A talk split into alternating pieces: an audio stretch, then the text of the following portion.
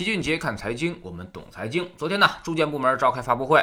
介绍了未来我们将重点发展保障性租赁住房，进一步完善住房保障体系，增加保障房供给，努力实现全体人民住有所居。发布会呢透露了这么些关键数据。首先呢，截止二零一九年，城镇居民人均住房面积已经达到了三十九点八平方米，农村呢居民人均住房建筑面积已经达到了四十八点九平方米。这其实呢已经接近发达国家的水平了。举几个例子啊，美国地广人稀是最宽裕的，人均呢达到了。六十五平米，德国是四十四平米，法国和芬兰是四十平米，日本是三十八平米，韩国呢三十三平米，而中国香港只有十五平米。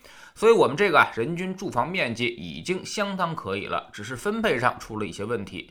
有些人呢房子有点多，所以另外一部分人房子就不够住了。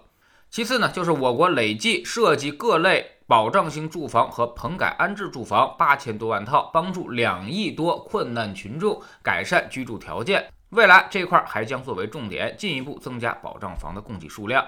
第三，城镇化率接近百分之六十四。城镇数量是六百八十七个，城镇生产总值、固定资产投资占全国比重均接近百分之九十。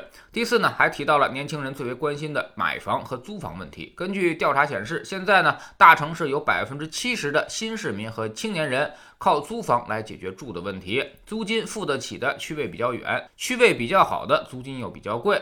这就是新市民、青年人买不起、租不好房的一个现实问题。未来城市政府应该把“要我做”变成“我要做”，下决心、下大力气去解决新市民、青年人的住房问题。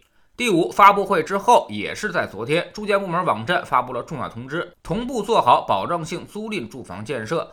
统筹解决新市民、低收入、困难群众等重点群体租赁住房问题。城市住房租金年度涨幅不超过百分之五。这个百分之五啊，基本跟可支配收入涨幅是一致的，或者与 GDP 的增速一致。也就是说，管理部门已经注意到租金上涨的问题。根据老齐之前的测算，一线城市这十几年来租金涨幅呢，大概是年度百分之七到八左右，基本上十年翻一倍。这个涨幅虽然远不及房价，但是也给租租房的年轻人造成了严重的负担。因为啊，收入未必能增长的这么快。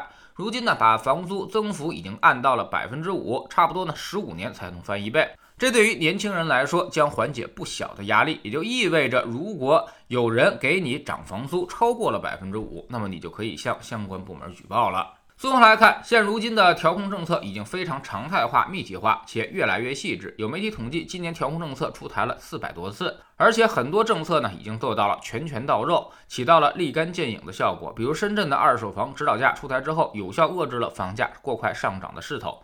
目前呢，各个城市也正在学习和推广。昨天，广州也公布了九十六个小区的二手房指导价。有些小区直接从十四万六给降到了九万六，一平米降了五万块钱，一套房子指导价比市场价低了一千多万，银行评估和贷款将完全按照指导价来操作，那么也就意味着这套房子在金融体系中的估价大幅下降了，买房所用到的金融杠杆大大降低了。另外，以前按照市价的七折抵押，所以很多人压根儿就不着急卖，那么现在相当于先打一个六折，然后再打一个七折。那么这套房子的抵押价值也就只剩下了四到五折了。抵押价值大幅缩水，也会逼着更多的人选择卖房。目前已经有深圳、上海、西安、成都、宁波、三亚、东莞、无锡、金华、衢州、广州等多个城市陆续推出了二手房指导价。未来呢，还会有更多的城市跟进。而且这个二手房指导价十有八九就是未来房产税试点的参考价格。所以这次调控与以往相当不同啊，已经历时了四五年的时间，就是要践行“房住不炒”这句话的承诺。目前呢，楼市正处于一个关键的时间窗口，我们的所有政策目的都是为了稳定楼市，让它停涨。注意，这里并没有说让它暴跌的意思，所以那种盼着楼市崩盘的想法也是并不现实的。未来肯定会持续的降低楼市的流动性，个别二手房可能会出现一定的流动性危机，所以会产生较大的折扣。但是整体楼市依旧会相对比较平稳，所以如果不是特别着急或者刚需的话，最好还是先等等。特别是那些还没有落地二手房指导价的城市，估计很快也就来了。二手房指导价出来后的半年，你那里的房价恐怕将迎来较大的变化。现在也别再想什么投资的事儿了，租金涨幅已经设定了百分。分之五以内，那么也就意味着未来内生性价值成长将受到明显的限制。那么即便是需求旺盛的几个一线城市，未来房价的涨幅估计也不会超过这个数了。也就是说，回报低于资金成本，更远低于机会成本，所以买房投资已经变得相当不划算。所以还是不要跟房住不炒的大环境相悖为好。知识星球齐俊杰的粉丝群里面，昨天呢，我们分析了一下宏观周期。现在呢，市场上有一个明显的现象，那就是上游都在上涨，而下游都在下跌，需求越来越少，但供给却越来越贵。那么你觉得这个事儿它还能持续多久呢？它合理吗？所以不要被某些强周期板块的情绪化上涨所迷惑，小心末日疯狂之后给你带来的巨大损失。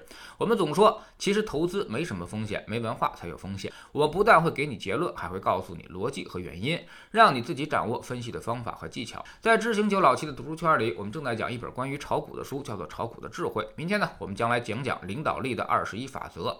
为什么我们说的话别人都不当回事？为什么我们无法影响对方，甚至连孩子都不怎么听我们的？